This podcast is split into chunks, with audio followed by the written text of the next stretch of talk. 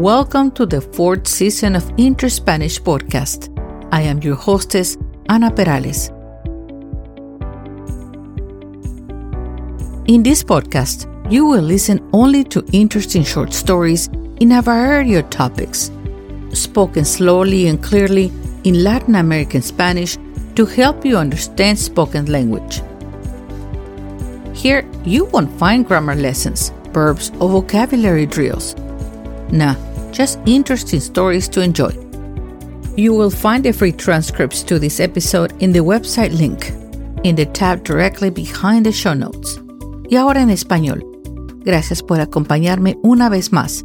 Espero que disfrutes de este episodio. Comenzamos.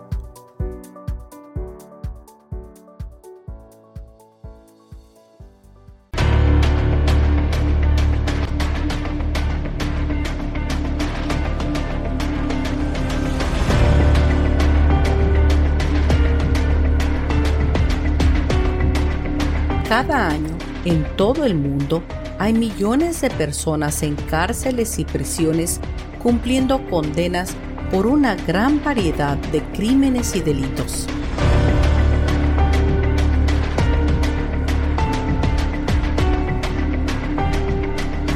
Estos depredadores y peligrosos son encarcelados en los rincones más negros y alejados de la sociedad.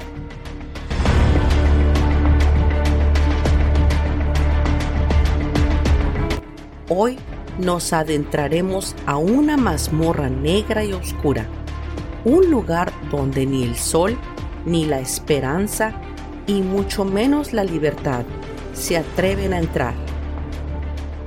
Pues su finalidad es el tormento, un lugar lleno de terror, leyendas y fantasmas. La historia negra del Palacio de Lecumberri, la cárcel en México que volvía locos a los prisioneros por las crueles torturas.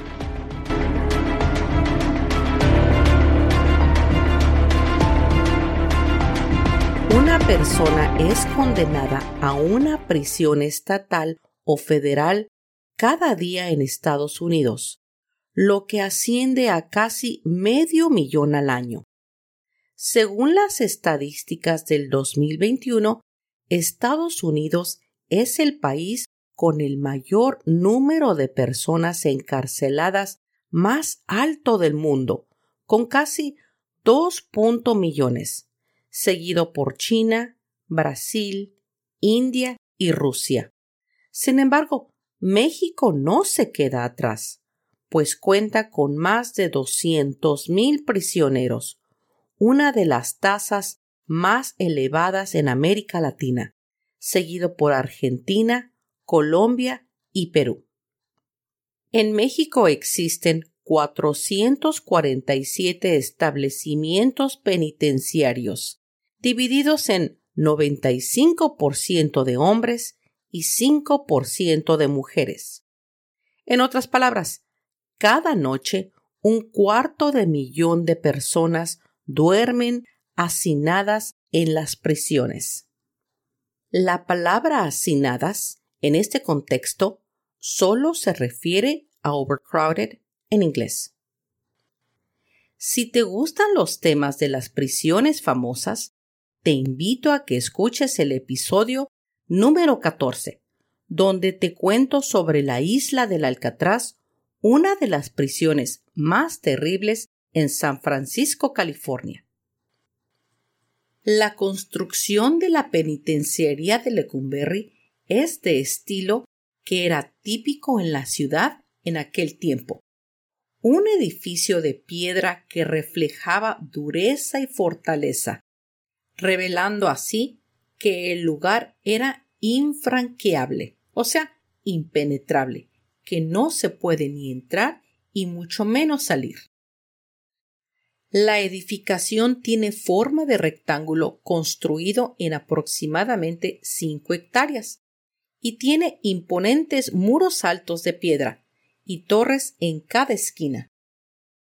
La cárcel de Lecumberri se inauguró el 29 de septiembre de 1900 durante el régimen del dictador de México don Porfirio Díaz, de quien te hablé en el episodio número 24. ¿Te acuerdas?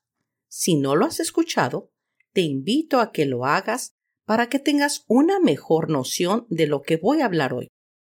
La construcción de esta cárcel respondía a la necesidad de modificar el sistema penitenciario del país, el cual tenía muchos problemas.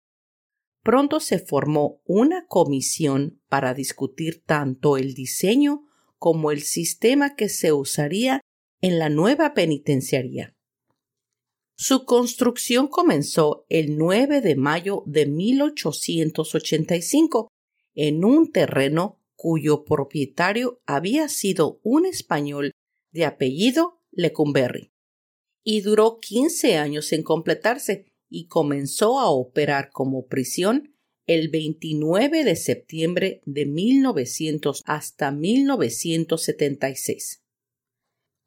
En total se construyeron 886 celdas, todas vigiladas desde la torre central. El edificio tuvo un costo de un poco más de dos millones de pesos de esa época. Lecumberri albergó presos, tanto hombres como mujeres, hasta 1954. Después que se inauguró una cárcel de mujeres, el Lecumberri solo albergó presos hombres. El Palacio de Lecumberri fue construido en un modelo de tipo panóptico, un tipo de arquitectura carcelaria ideada por el filósofo inglés Jeremy Bentham hacia fines del siglo XVIII. Este modelo era de lo más progresista en ese entonces y su fin, además de vigilar, era provocar un constante estado de paranoia. Un panóptico tiene una sola torre central que vigila los pasillos o halls en inglés, que siguen una forma circular. La distribución de las galerías en forma de estrella de siete brazos provocaba que los presos se sintieran continuamente vigilados, pues todo el tiempo podían ser observados por los guardias y celadores. El efecto más importante del panóptico es el poder que tiene el guardia sobre el preso, ya que ellos se sentían observados a todo momento. Esto les quitaba privacidad e incrementaba la presión psicológica hacia los reclusos los presos eran colocados en determinadas galerías o crujías, que quizás sería como cell blocks, de acuerdo a los delitos que habían cometido. En la crujía B, por ejemplo, encerraban a los narcotraficantes. En la E estaban los detenidos por robo, y así sucesivamente. En un principio, las celdas eran individuales y estaban equipadas con una cama y sanitario. El área más temida por los presos era la celda de castigo, donde los reos pasaban su tiempo sin luz, agua, ventilación, baño y con un mínimo de comida. Por el Lecumberri pasaron los mayores presos políticos de la historia de México. Pancho Villa, uno de los principales jefes de la Revolución mexicana, reconocido como un icono popular de la cultura de México. José Revueltas, escritor, revolucionario y activista político mexicano. También los estudiantes universitarios, quienes se enfrentaron contra miembros del ejército mexicano en el zócalo de la Ciudad de México el 26 de julio de 1968. También estuvieron personalidades de la cultura popular, como David Álvaro Siqueiros, uno de los tres grandes muralistas de México, Juan Gabriel, famoso cantante y compositor mexicano. Ahí también habitaron por mucho tiempo los asesinos en serie más despiadados en la historia de México. como Goyo Cárdenas, quien asesinó a varias jóvenes en el año de 1942. Las celdas de castigo del Palacio de Lecumberri eran oscuras, frías y no tenían baño. En ellas eran encerrados los prisioneros con mala conducta y quien en consecuencia necesitaban correctivos drásticos o simplemente eran puestos ahí aquellos que eran aborrecidos por los celadores. Las autoridades carcelarias dejaron de poner atención en el mantenimiento de la prisión. Después vinieron condiciones más insalubres y para colmo una escasez de comida que producía que los internos quedaran en los huesos, es decir, completamente demacrados o emaciated en inglés.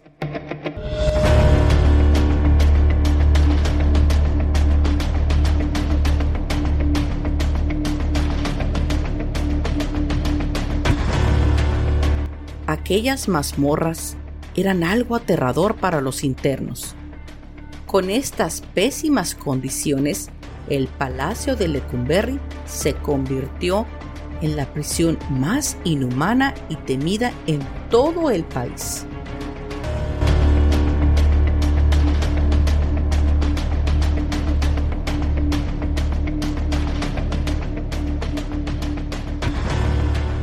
Finalmente, la penitenciaría de Lecumberri estaba tan sobrepoblada, lo que originó una serie de problemas que iban desde cuestiones de sanidad, seguridad interna e incluso en muertes en las celdas o áreas comunes debido al gran número de peleas entre los reos.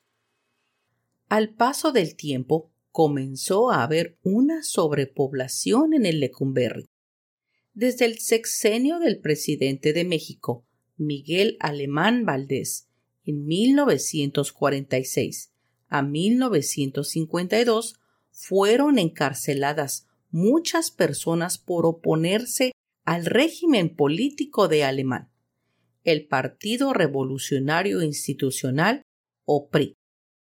Este hecho agravó los problemas de aglomeración o overcrowded desde entonces se le llamó popularmente el Palacio Negro. Más tarde, durante el sexenio del presidente José López Portillo, se abrieron nuevos reclusorios o prisiones, lo que permitió desocupar el Palacio de Lecumberri. La prisión fue clausurada, que quiere decir cerrada por varias fallas en su administración, que incluían una gran sobrepoblación, pésima alimentación y corrupción en todos los niveles. A lo largo de 76 años, el Palacio de Lecumberri fue escenario de grandes acontecimientos históricos que sucedieron en México a lo largo del siglo XX, como lo fue la Revolución Mexicana y grandes movimientos políticos y sociales. Pero uno de los hechos más insólitos y negros de la historia de este lugar fue el asesinato de Francisco y Madero y José María Pino Suárez, el presidente y vicepresidente de México, que sucedió el 22 de febrero de 1913 en el Palacio de Lecumberri. Este asesinato fue perpetrado por orden de Victoriano Huerta, comandante de las Fuerzas Armadas, quien los traicionó y dio un golpe de Estado para tomar el poder. El 19 de febrero, Madero y Pino Suárez fueron forzados a renunciar a la presidencia y a los 45 minutos que renunciaron, Huerta asumió el mandato. Una de las primeras medidas de Huerta fue ordenar el asesinato de Madero y Pino Suárez, quienes se mantenían animados pensando que serían llevados a Cuba. A las 10 de la noche del 22 de febrero de 1913, cuando se disponían a dormir, Madero y Pino Suárez fueron trasladados al Palacio de Lecumberri. A su llegada, se les indicó que debían entrar por la puerta trasera. Madero sabía que no había ninguna puerta trasera. Los automóviles en los que viajaban se detuvieron. Madero fue obligado a bajar y en cuanto éste puso un pie en tierra, le dispararon en la cabeza. Madero murió instantáneamente. Pino Suárez también fue obligado a bajar de su auto. Al bajar, el teniente Rafael Pimienta le disparó, pero al ver el fin de Madero, Pino Suárez trató de huir, ya herido por el primer balazo. Los soldados que lo acompañaban le dispararon inmediatamente. En total, Madero recibió dos disparos en la cabeza. Pino Suárez recibió trece, también en la cabeza. La muerte del presidente y vicepresidente nunca fue manejada como un asesinato por los periódicos nacionales. El 24 de febrero Madero fue enterrado en el cementerio de la Piedad. El funeral atrajo a cientos de simpatizantes de Madero. Para la década de 1970, la situación en el Palacio de Lecumberri era insostenible y el presidente Luis Echeverría ordenó el cierre y desalojo de ese penal el día primero de agosto de 1976, tras casi 80 años de servicio. El plan para el edificio era la demolición, sin embargo, los expertos encontraron un mejor uso para el inmueble. En 1977 se determinó que la nueva sede del Archivo General de la Nación fuera esta antigua penitenciaría, por lo que se inició una magnífica remodelación y se inauguró el 27 de agosto de 1982. La obra arquitectónica original se preservó en general. El Palacio Negro de Lecumberri pasó a ser de cárcel a ser el Archivo General de la Nación.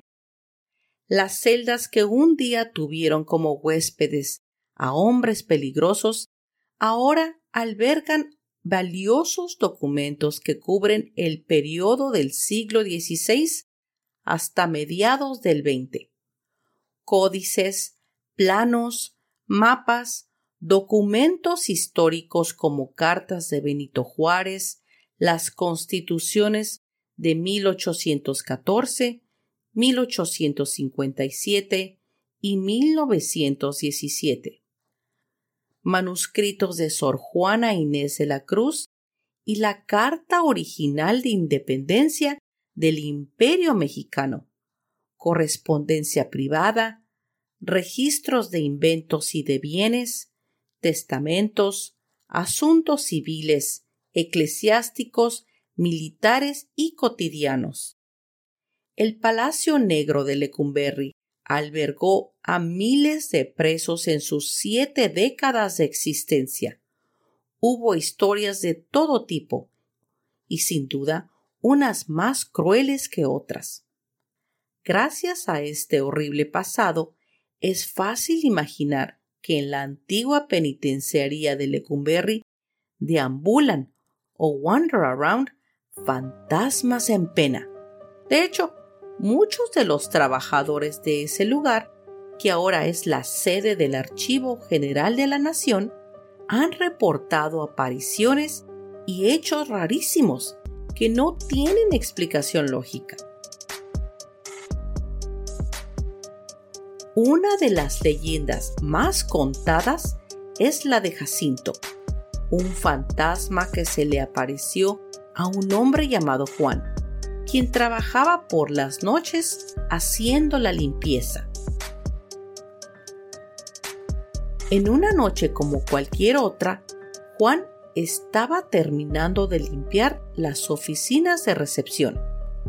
Cuando terminó de trabajar, se dirigió a la salida por un largo pasillo lleno de eco.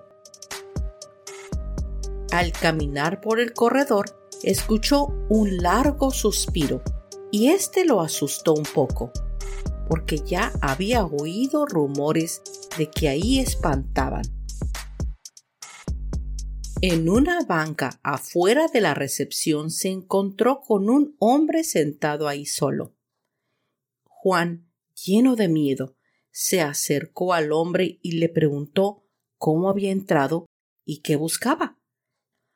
El hombre suspiró de nuevo con profunda melancolía. Miró a Juan con una indiferencia, agachó la mirada y dijo Otra vez no vino Amalia.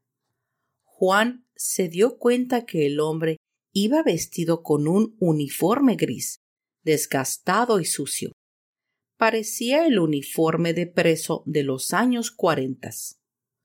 No se veía como un fantasma, más bien como un hombre profundamente triste. Juan cerró los ojos por un segundo para pensar en una pregunta más, y al abrir los ojos, aquel hombre ya no estaba. Cuando se dio cuenta que había hablado con un fantasma, Juan casi se desmaya. Muy frecuentemente el fantasma aparecía haciendo las mismas preguntas. Semanas después de este hecho, Juan investigó en los archivos sobre el hombre que lo acechaba y descubrió que su nombre había sido Jacinto y que en su juicio fue acusado por su esposa Amalia, quien le prometió que iría a visitarlo siempre que pudiera. Amalia nunca fue a visitarlo.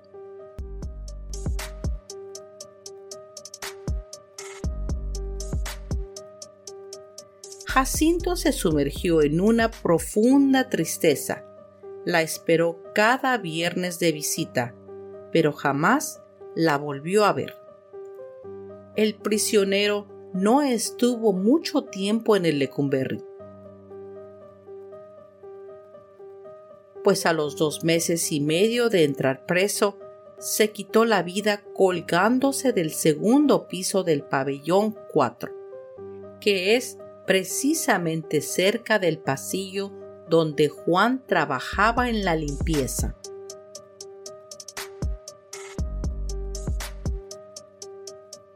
Y así, una de las leyendas más emblemáticas en la antigua penitenciaría de Lecumberri ha pasado de generación en generación.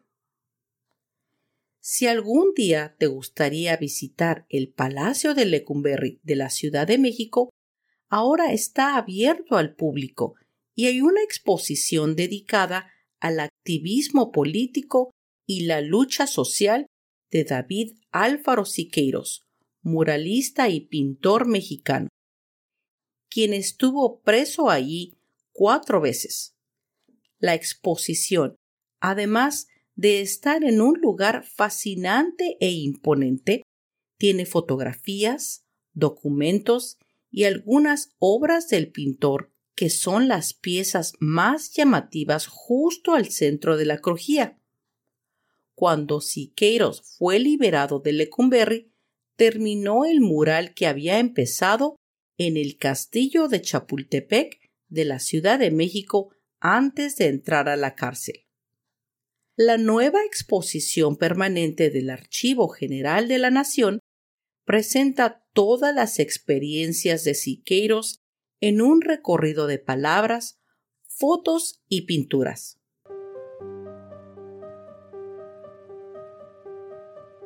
Es la mejor oportunidad para pasear por esta prisión de crueles torturas de mazmorras negras y frías. Un lugar donde ni la luz ni la esperanza se atreven a entrar. un lugar lleno de terror, leyendas y fantasmas.